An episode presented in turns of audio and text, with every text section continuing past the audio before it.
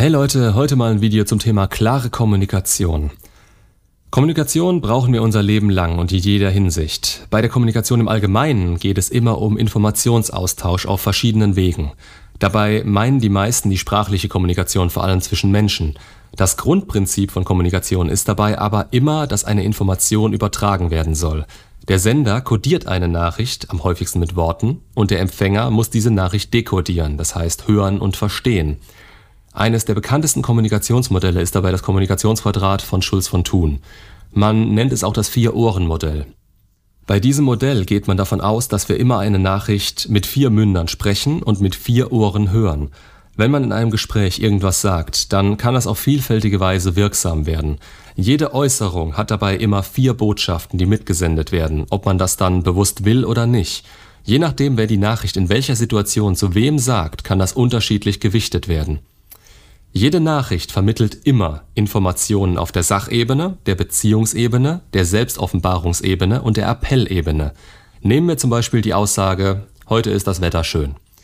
Die Sachebene beschäftigt sich mit Fakten und Informationen. Dabei geht es vorrangig darum, ob die Nachricht relevant oder irrelevant ist, wahr oder falsch und ob die Information hinter der Aussage ausreicht, um alles mitzuteilen. Der Sender sollte dabei darauf achten, dass er hier verständlich und klar alle relevanten Informationen reinpackt. Viele denken immer, dass sie Informationen rein auf der Sachebene vermitteln. Dabei wird oft vergessen, dass alle anderen Ebenen eben mit reinspielen und es dabei zu Missverständnissen kommen kann. Auf das Beispiel bezogen sagt man damit aus, dass das Wetter schön ist. Ein reiner Fakt, der wahr oder falsch sein kann. Die Beziehungsebene zeigt an, wie man zu dem Gesprächspartner steht, welches Verhältnis man hat und was man vom anderen hält. Am häufigsten sind hier Tonfall, die Mimik, die Gestik und die Formulierung das Wichtige. Stellt euch vor, ihr wollt eurer Freundin sagen, dass sie gut aussieht. Da wird auf jeden Fall eine schöne Formulierung, ein weicher Tonfall und ein Grinsen auf eurem Gesicht verraten, dass sie euch sehr wichtig ist. Wenn ihr eurem Chef ein Kompliment machen sollt, dann wird das sicher eine andere Formulierung sein. Der Tonfall wird neutraler sein und das Grinsen wird sicher nicht so anzüglich oder auch überhaupt nicht auf eurem Gesicht erscheinen. Ich denke, ihr wisst, worauf ich raus will. Am Beispiel, heute ist das Wetter schön, kann das ausdrücken, dass das Gegenüber selbst bei schönem Wetter lieber auf dem Sofa vergammelt, anstatt rauszugehen. Auf der Selbstoffenbarungsebene sagt das Wort eigentlich schon vieles aus.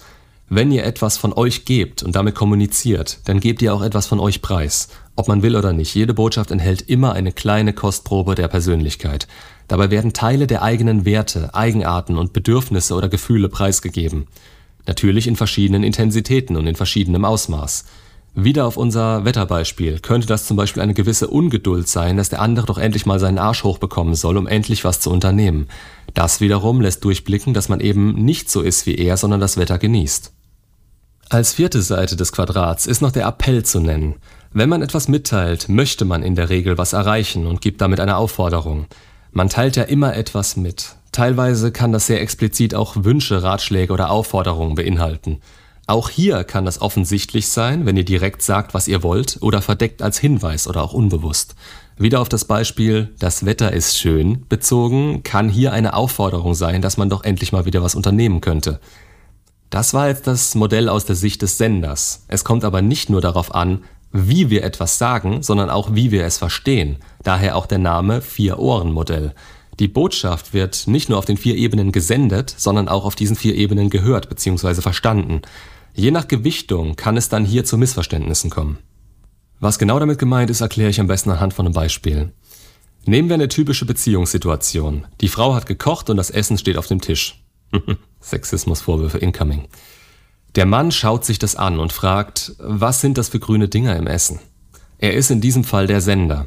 Auf der Sachebene fragt er nach einer klaren Information, was das für grüne Dinger im Essen sind. Er möchte eine Information darüber haben. Auf der Beziehungsebene sagt das aus, dass die Frau gekocht hat und es eventuell schmeckt oder auch nicht so sehr, je nachdem, was das ist. Oder auch, dass es toll ist, dass sie für ihn gekocht hat. Bei der Selbstoffenbarung gibt er mit der Frage zu, dass er es nicht weiß und hier gerne die Information von ihr hätte. Und auf der Appellebene ist es eine Aufforderung an die Frau, dass sie ihm bitte sagen soll, was das da im Essen ist.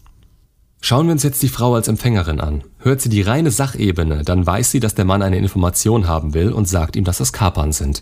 Dann haben sich beide verstanden und alles ist super. Das Gespräch kann beendet werden. Hört sie die Nachricht auf der Beziehungsebene, kann das auf verschiedene Weisen ankommen. Sie kann es als Kompliment verstehen, dass sie gekocht hat. Sie kann aber auch denken, dass ihm das Essen nicht schmeckt. Oder sie fühlt sich nicht wertgeschätzt. Bei der Selbstoffenbarung geht es in ihrem Fall darum, dass sie über den Mann herausfindet, wie er gestimmt ist, wie er drauf ist und ob ihm das Essen schmeckt. Auf der Appellebene könnte sie raushören, dass er sie auffordert, ihm die fehlenden Informationen über die Kapern zu geben.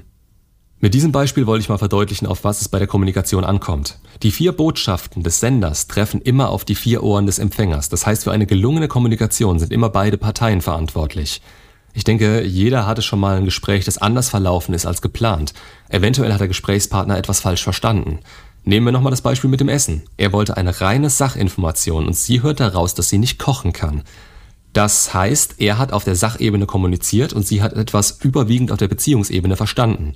Sollte die Kommunikation funktionieren, ist es der Idealfall, dass das nicht passiert, aber leider bei weitem nicht die Regel. Wenn man sich dessen bewusst ist, kann man manche Gespräche im Nachhinein nachvollziehen und auch selbst immer überlegen, auf welcher Ebene man selbst kommuniziert.